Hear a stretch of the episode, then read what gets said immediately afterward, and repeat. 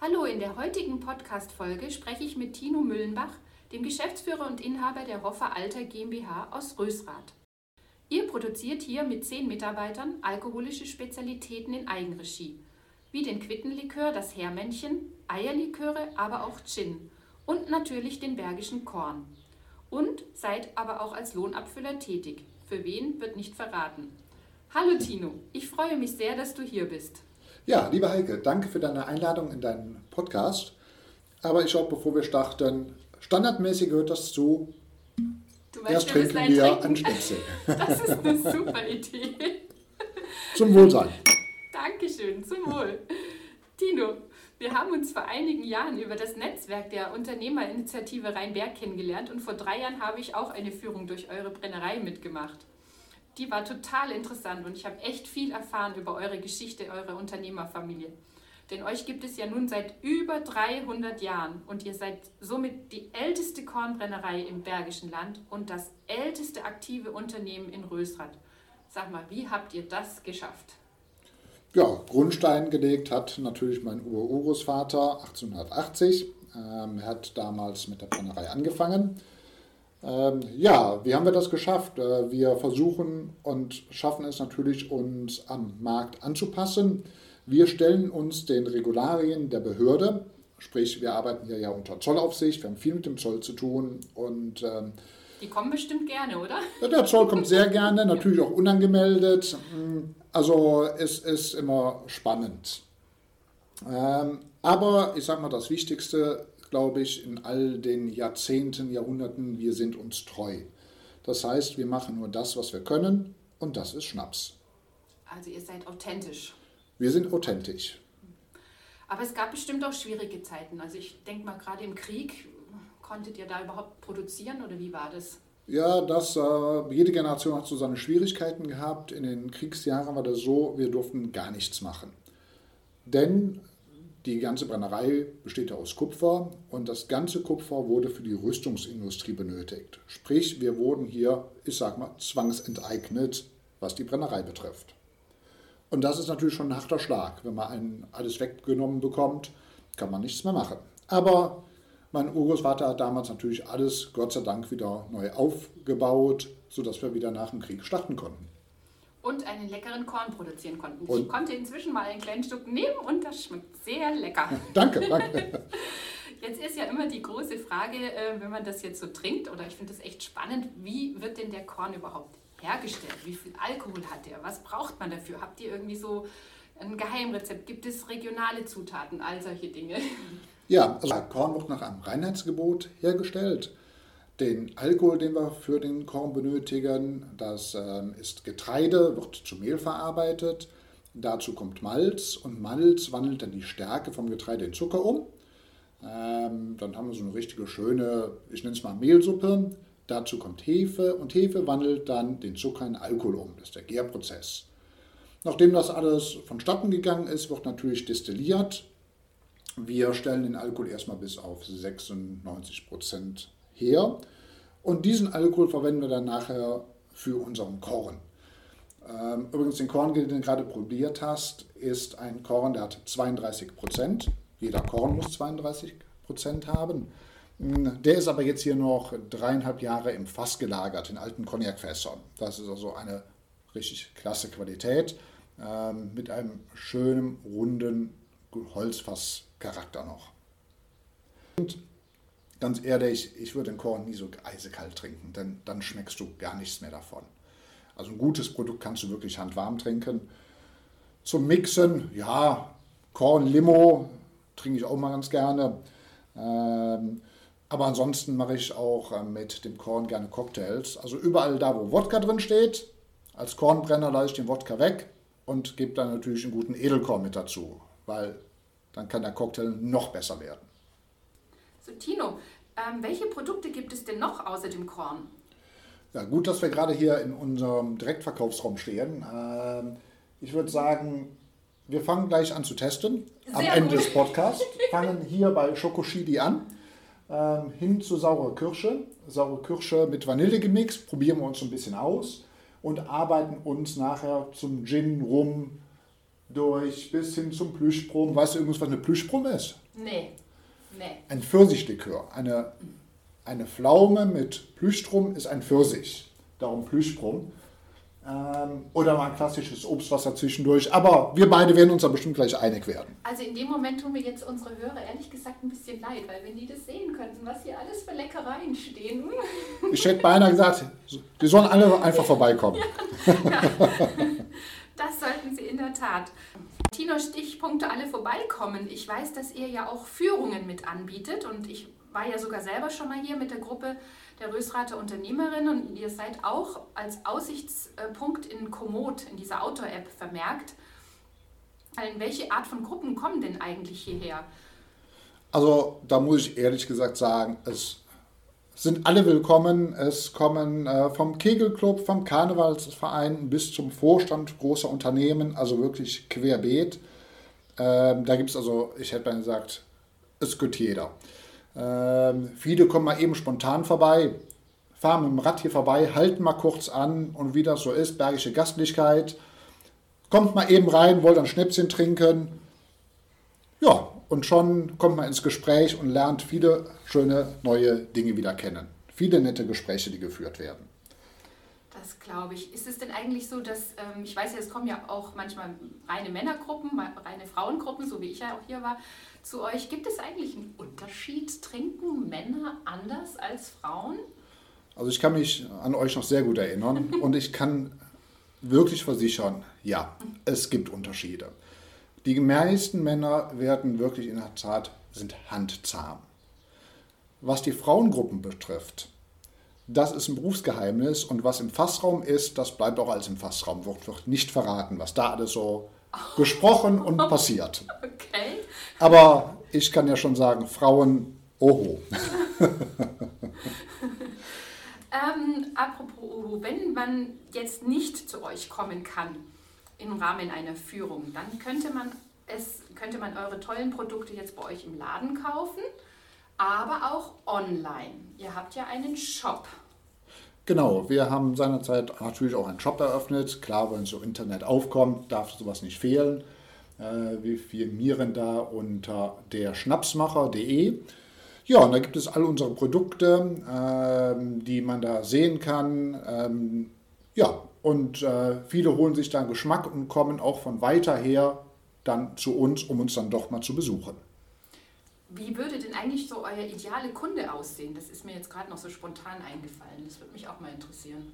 Oh, der ideale Kunde, also da egal ob männlich oder weiblich, abends bei einem schönen Feuer am Grill stehen, ein Schnäpschen dazu und mit den Freunden dann unsere Produkte probieren. Das ist so für uns der ideale Kunde.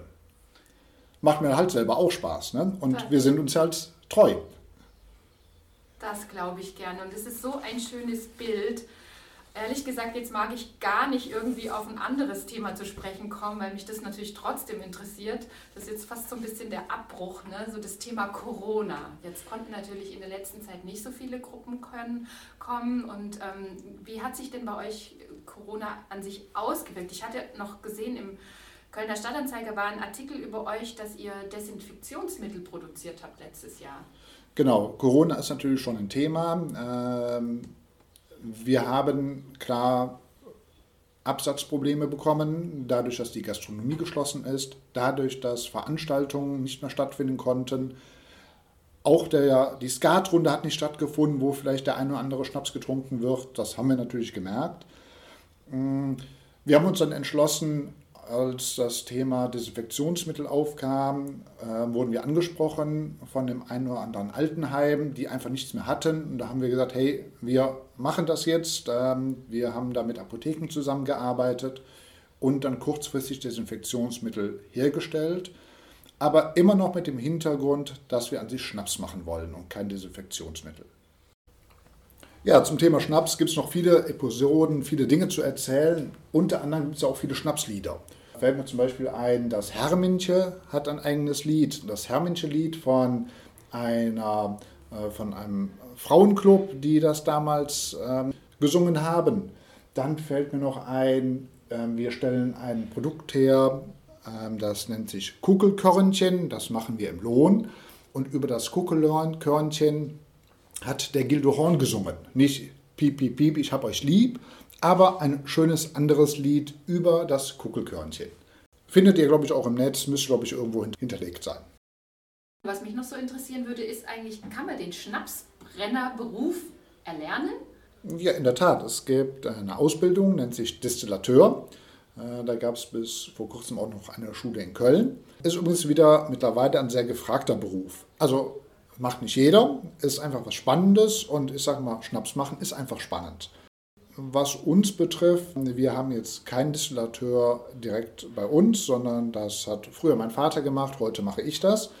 Wir legen sehr viel Wert bei uns auf Individualität, sprich all unsere Mitarbeiter kommen aus verschiedenen Branchen, sodass wir vieles miteinander kombinieren können, neue Eindrücke gewinnen und uns selbst verwirklichen können damit.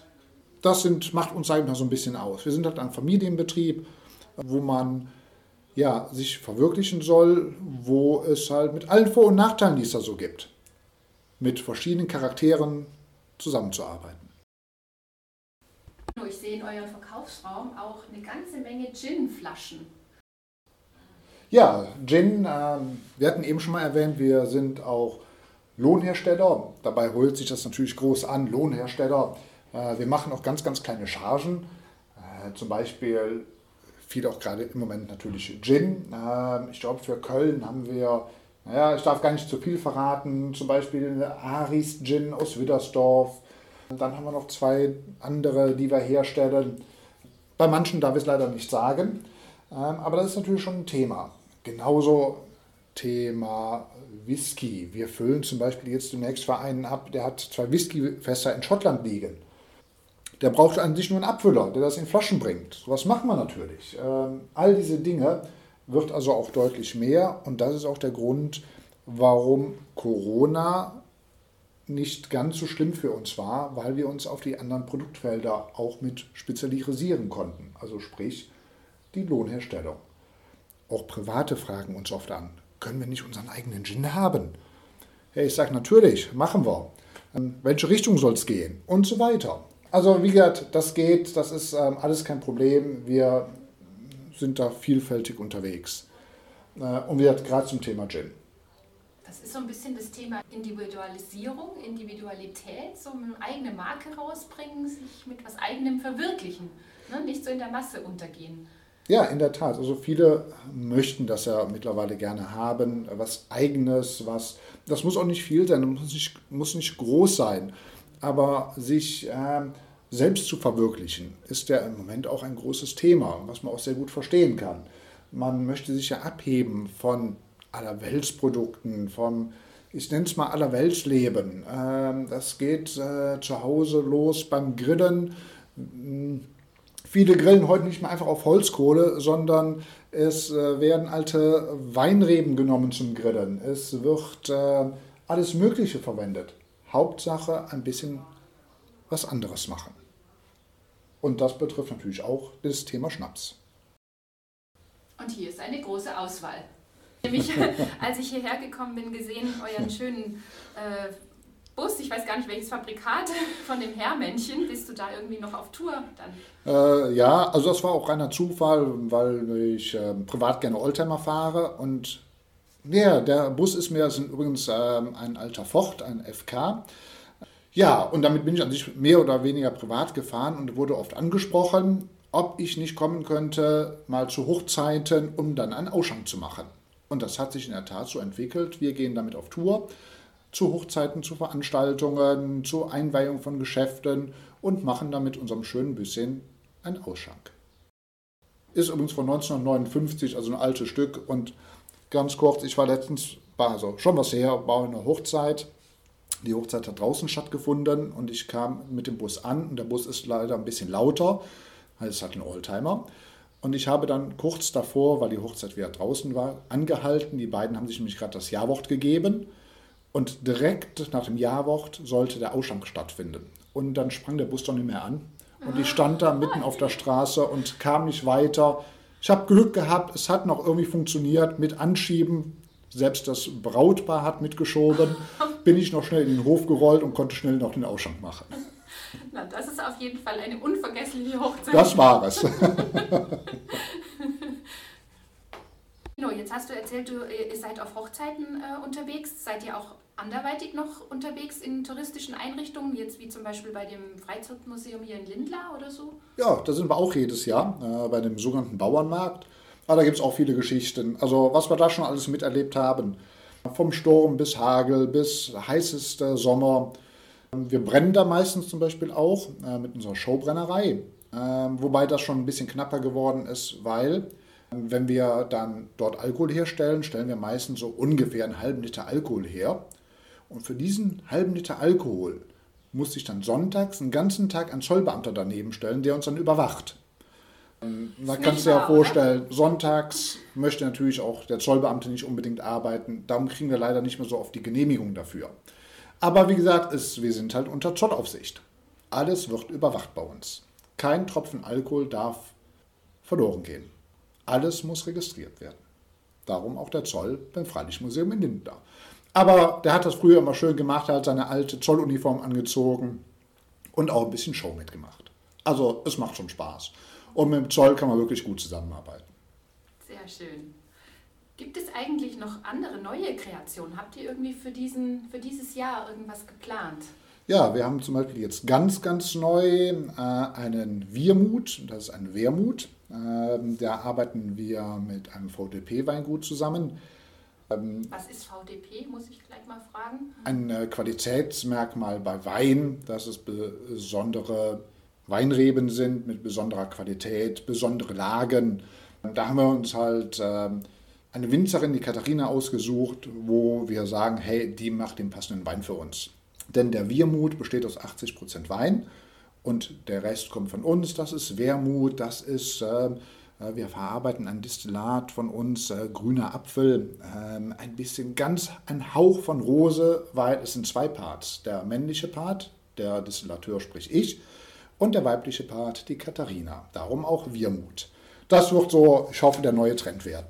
Du hast jetzt gerade von dem neuen Getränk, dem Wirmut, gesprochen. Was mir da spontan dazu einfällt, was ist denn eigentlich das Lieblingsgetränk in deiner Familie? Gar keine Frage, der Korn natürlich. Ähm, dabei wird man natürlich auch manchmal ein bisschen wehmütig. Ich will jetzt nicht sagen, man denkt an alte Zeiten, aber es ist natürlich schon so ein Produkt, wo einfach das Herzblut dran liegt, äh, wo man an viele Dinge denkt, weil das ist ja einfach das Produkt, wo wir, wo wir mit gewachsen sind. Aber ganz ehrlich, äh, wenn ich abends Lust auf einen Schnaps habe und ich kann abends in der Tat immer noch mal einen Schnaps genießen, Ganz ehrlich, ich gehe mal kurz ins Regal, gucke, was mich gerade anspricht und dann nehme ich mir schnell das Fläschchen raus. Ganz nebenbei, liebe Heike, noch erwähnt, äh, Spiritosen sind ja Genussmittel. Man mhm. soll sie genießen, man soll sich nicht daran betrinken. Da hat übrigens auch mal bei einer Besichtigung ein Schüler, damals mein Vater, gefragt, Herr Müllenbach, haben Sie eigentlich gar keine Skrupel, Alkohol herzustellen? Und da muss mein Vater wirklich schlucken. Was sagt man der Schüler war 14 Jahre, was sagt man einem 14-jährigen Schüler? Die Lehrerin kam Gott sei Dank zur Hilfe und hat gesagt, hör mal, mein lieber Freund, dein Vater arbeitet doch bei Ford. Wie viele Leute sterben durch Unfälle, weil sie mit dem Automobil nicht umgehen können? Und genauso ist das beim Schnaps auch. Man muss wissen, wie geht man damit um. Das nur so ganz am Rande. Also ich kann abends immer noch genießen und suche mir immer ein leckeres Schnäpschen aus. Das hört sich gut an. Und wie sieht es denn mit deiner Tochter aus? Was trinkt denn die Lana am liebsten? Gut, Lana ist natürlich neun. Offiziell darf sie natürlich gar keinen Schnaps trinken. Aber wenn du sie fragst, dann sagt sie ganz klar, Herrmännchen und Eierlikör sind ihre Lieblingsgetränke. Ähm, ich hoffe übrigens, dass sie später mal vielleicht den Betrieb übernehmen wird. Die Zeichen stehen gut, denn kaum gehen wir irgendwie einkaufen in den Einzelhandel. Lana rennt direkt zum Schnapsregal und kontrolliert, ob alle Schnäpse da sind. Sprich, sie steht vom Regal, sagt, hey, Eierlikör ist da, Herrmännchen ist da, Cappuccino ist da, saure Kirsche ist da. Dann schreit sie schon mal durch den Laden, Papi, Papi, da fehlt eine Flasche von dem Gin. Und diejenigen, die im Laden dann da stehen, gucken erst meine Tochter an und gucken dann mich an. Und die Blicke sind nicht immer freundlich. Aber mittlerweile kennen wir uns natürlich. Das heißt, es ist ganz klar, sie gehört zu mir. Das nur kurz dazu. Ja, das ist eine super Überleitung auch nochmal natürlich zu meiner Frage, die mich schon interessiert eigentlich, ist das Thema Nachfolge. Ne? Also gab es eigentlich mal eine Zeit, wo du dir überlegt hast, ich würde gern was anderes machen, als jetzt in die Fußstapfen deines Vaters wieder zu treten? Oder war das irgendwie sonnenklar? Wie ist es dir da so ergangen? Also definitiv kann ich sagen, ich konnte mir und möchte mir nichts anderes vorstellen. Ganz klar, ich bin natürlich hier reingewachsen. Ich habe schon immer hier mitgeholfen. Ich war schon immer im Betrieb irgendwie integriert. Früher mit Mitarbeiterärgern, aber genauso Kartons falten und so weiter. Fällt mir auch dazu übrigens noch ein, ein Mitarbeiter, unser ehemaliger Brennmeister. Ah, ich glaube, der musste schon unter mir leiden. Es gab mal eine Situation, wir hatten früher im Aufenthaltsraum sogenanntes Rabensilberfett stehen. Und ich hatte Zeit, ich hatte nichts zu tun, die Schule war vorbei. Also bin ich hergegangen, habe mit einer kleinen Zahnbürste den ganzen Boden des Aufenthaltsraums mit Rabensilberfett bestrichen.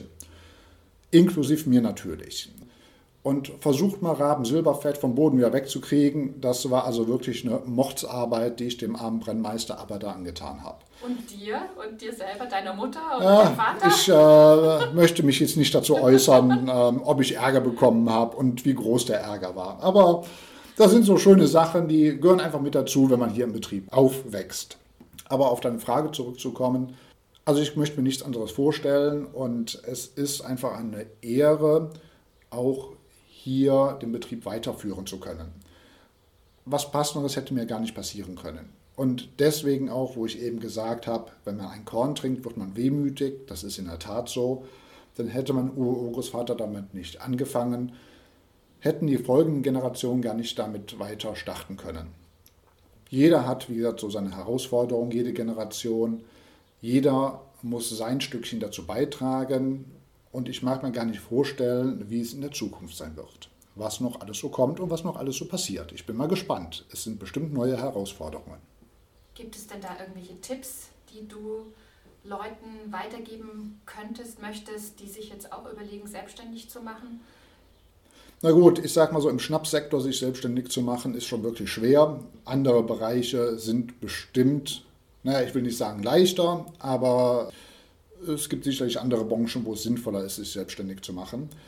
Wichtig finde ich immer, gerade wenn man allein ist, dass man vielleicht einen Sparringspartner hat, mit dem man sich wirklich austauschen kann. Denn wenn man alles mit sich selber verarbeiten muss, kann das schon immer eine schwierige Sache sein.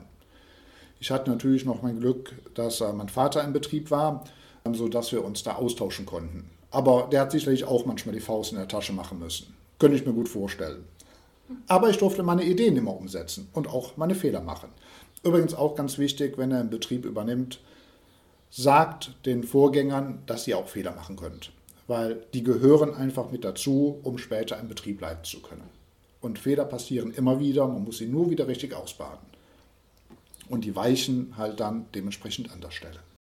Tino, das sind sehr aufmunternde Worte für Familienunternehmen. Ich danke dir ganz, ganz herzlich für diese Einblicke in eure Unternehmergeschichte und das Unternehmertum und vielen Dank auch für die leckeren Einschlücke. Sehr, sehr gerne, liebe Heike. Und ich denke, zum Abschied schenke ich nochmal ein, damit wir uns nochmal zuprosten können. Dankeschön. Vielen Dank. Tschüss. Tschüss. Tschüss.